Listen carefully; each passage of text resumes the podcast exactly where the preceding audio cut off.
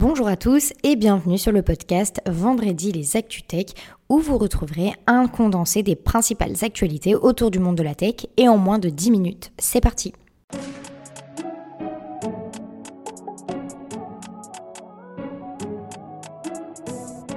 Pour notre première actualité, on parle de Thales qui renforce sa présence dans la cybersécurité avec l'acquisition d'Imperva pour 3,6 milliards de dollars.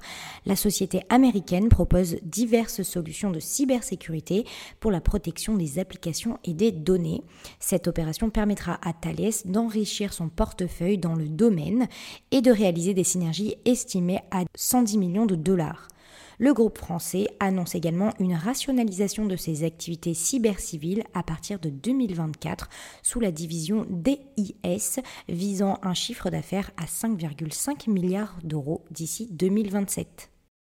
Elon Musk a tenu sa promesse de transformer Twitter en remplaçant le logo de l'oiseau bleu par un X, marquant le changement officiel du nom du réseau social en X Corp. Cette décision s'inscrit dans la stratégie du milliardaire visant à attirer de nouveaux abonnés payants et à générer davantage de revenus. Depuis le rachat de Twitter par Musk, plusieurs changements ont été apportés, dont le licenciement de nombreux employés et la mise en place d'abonnements payants. La limitation des messages privés pour les non-abonnés est également une initiative pour encourager les abonnements. Depuis lundi, une nouvelle crypto-monnaie a fait son apparition, WorldCoin Token. Basée sur une plateforme d'identité numérique, elle vise à créer un réseau financier qui appartiendrait à tous. Le World ID permet aux utilisateurs de s'identifier simplement avec leur iris, permettant ainsi de prouver leur humanité car WorldCoin vise à distinguer les êtres humains de l'intelligence artificielle en ligne. Réussite ou flop, seul l'avenir nous le dira. La carte vitale numérique est maintenant disponible pour les assurés de 8 départements français via une application mobile.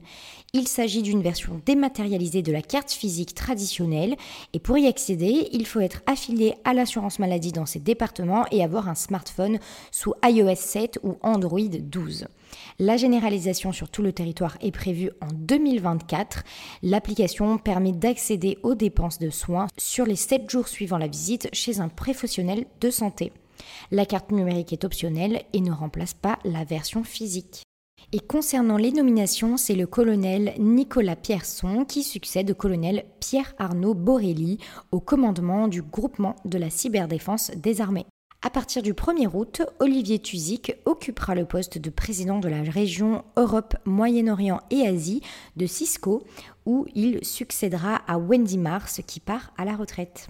Et enfin, c'est Stéphanie Servetti qui prend désormais la direction générale de BPCE IT après avoir dirigé durant 5 ans le pôle production métier de BPCE Infogérance et Technologie.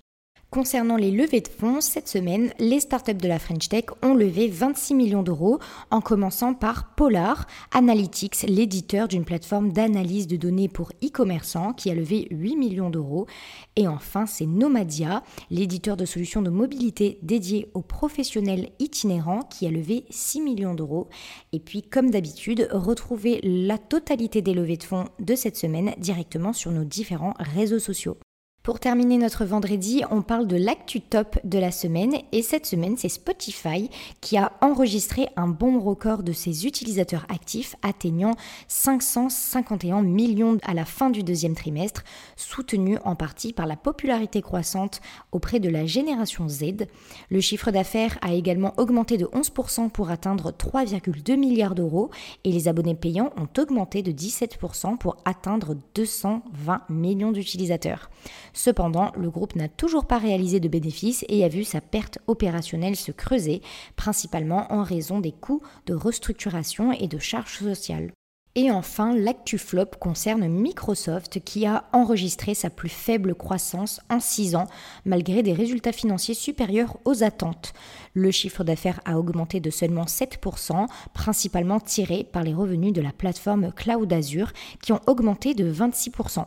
L'entreprise mise sur le cloud et l'intelligence artificielle pour relancer sa croissance, notamment avec Azure AI et Microsoft 365 Copilot. Et Microsoft réduit également ses dépenses de recherche et de développement et a annoncé de nouveaux licenciements.